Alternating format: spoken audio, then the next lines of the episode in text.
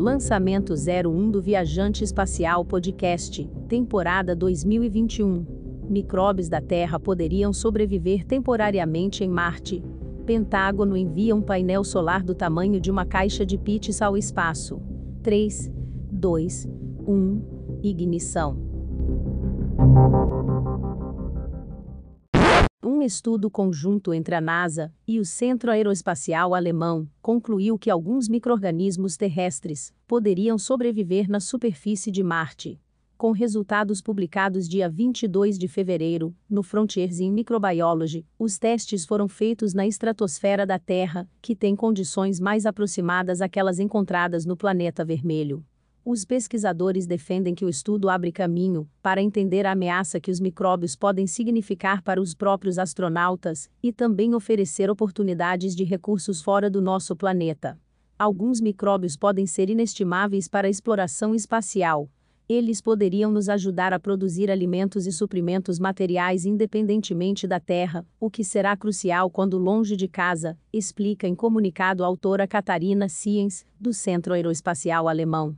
Com um balão científico, a equipe de cientistas enviou equipamentos à estratosfera terrestre, acima da camada de ozônio, para testar a resistência de bactérias e fungos em condições parecidas com as de Marte.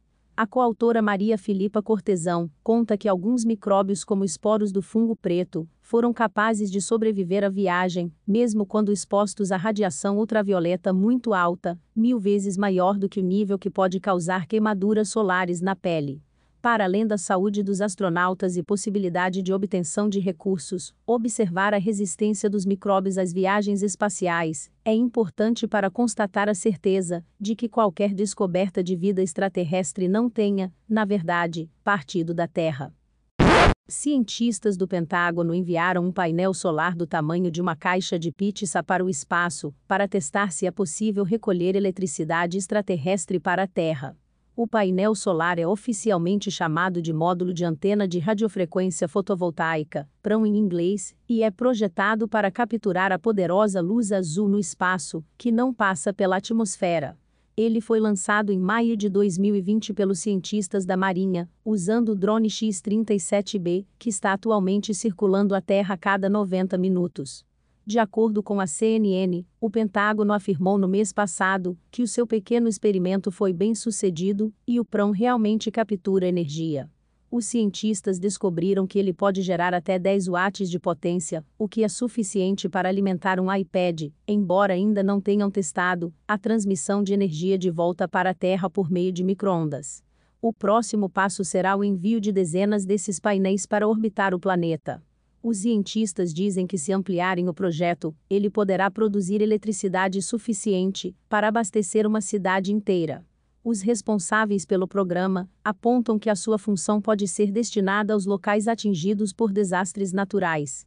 Em nota publicada, os pesquisadores também dizem que a energia poderá ser fornecida para as bases militares. Outras aplicações listadas incluem manter os navios da Marinha em funcionamento ao redor do oceano, desenvolver combustíveis sintéticos e alimentar drones para continuar voando indefinidamente.